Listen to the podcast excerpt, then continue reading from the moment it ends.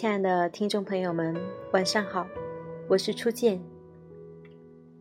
今天给大家分享的文章是来自周冲的，他配得上你吗？似乎谈起娶谁嫁谁，我们都偏向于同一个答案：越相似越相配。但是这也会带来一个问题：越相似越乏味，久而久之，两个人都难以忍受这种没有悬念、没有碰撞、年年如一的日子，迫不及待想要在关系之外寻找。刺激。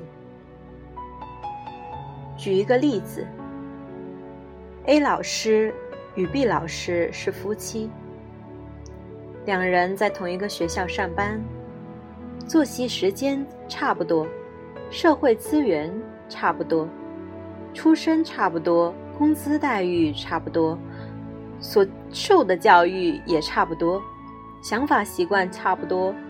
他们相似的就像左手与右手，除了一个有鸡鸡，一个没有，其他的都趋于相同。按照越相似越相配的理念，那么这应该就是最妙的关系。然而事实是，A 与 B 都因难以忍受这种枯燥，出现了婚外情。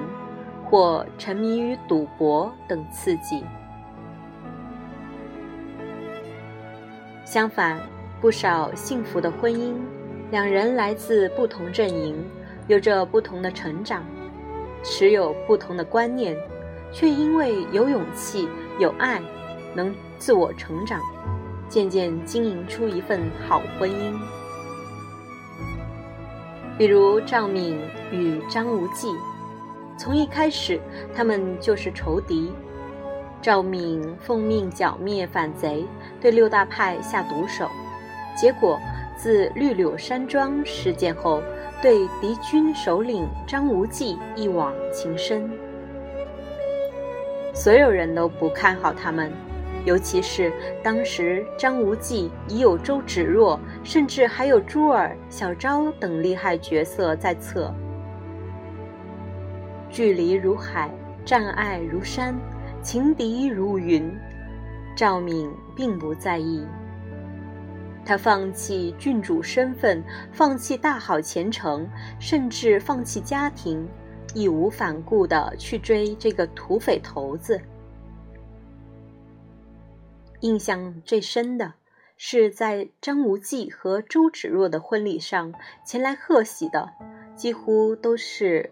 赵敏死敌，他单刀赴会，孤身抢亲，大声说：“不能拜堂。”范瑶劝他：“郡主，世上不如意事十居八九，既已如此，也是勉强不来了。”赵敏说：“我偏要勉强。”那场婚礼。以张无忌抛弃周芷若，随赵敏离开而告终。而在他的余生里，同样如此。他离开江湖，也离开周芷若，与赵敏相守一生。两个地位不同、立场敌对的人，因为他们的勇气和担当，竟然创造了旷世之恋。这实在令人不得不佩服。其实，现实生活中也有出身不同、阶层不同的人，也爱得轰轰烈烈。看到这里，大概有人要说：“哦，原来你要讲的就是越相似越不好，越相异越好啊！”哎。兄台，叫我说你什么好呢？阅读理解不是这么做的好吗？任何事情，尤其是两两两性关系，都没这么非黑即白、非此即彼。太相似会导致麻木，太相异也会有麻烦。坏小子与一半是海水，一半是火焰里，男主角与女主角就因差异过大。而又无法自我负责，导致了刻骨的悲剧。坏小子里，在流氓男主的设计下，女大学生沦为妓女，成为男主的赚钱工具。一半是海水，一半是火焰里，在无赖男主的诱使下，女孩沦为敲诈药诱饵，最终自杀身亡。差异太大，并不等于互补，有时候它会成为距离、陌生，甚至敌意，成为两个人无法连接的障碍，最终恋爱成为互相毁灭。相似度太大，相异性太大，都不是两个人相配的理由。真正的相配，是你知道你们的相似，并热爱这种相似；知道你们的不同，并接受这种不同。比如说，我懒，你也懒，懒是事实，但面对这个事实，有两种态度：一种是接受，一种是排斥。两种不同的态度才是你们配不配的关键。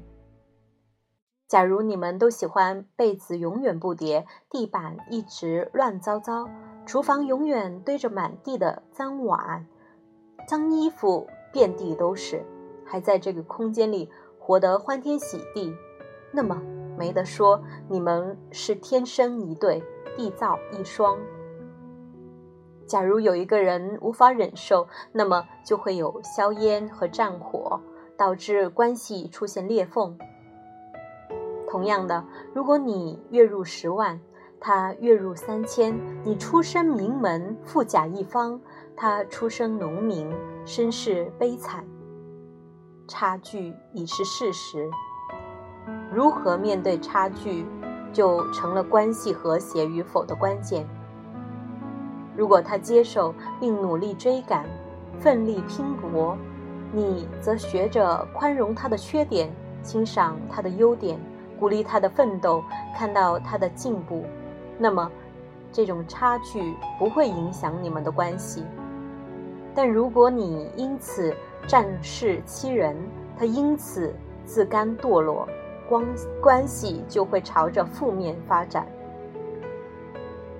萨提亚女士总结得好：人们因相同而有所连结，因相异而有所成长。也就是说，相同或相异都可能为关系带来好处。就像杨绛和钱钟书，一个才才女，一个文化大家，一个出身名门，一个是大家闺秀，两人势均力敌，你懂我，我也懂你。所以他们的结合是非常自然而舒服的事情。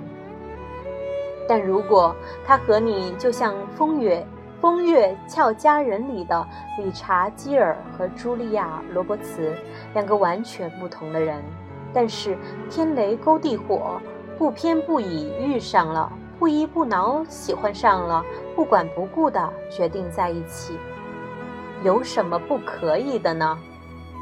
如果你们能 hold 住差异带来的挑战，享受从成长中获得的乐趣，只要你们自己感到幸福，谁能说你们不配？配不配不是看条件，而是看感受。郎才女貌，夫荣妻贵，就像查尔斯和戴安娜，互不接纳，又有什么配不配可言？但。如果你喜欢，你觉得舒服，能和他一起成长，不因相同而麻木，不因相异而互生敌意，彼此陌生，并且能负责所有的后果，那么，他配得上你，你也配得上他。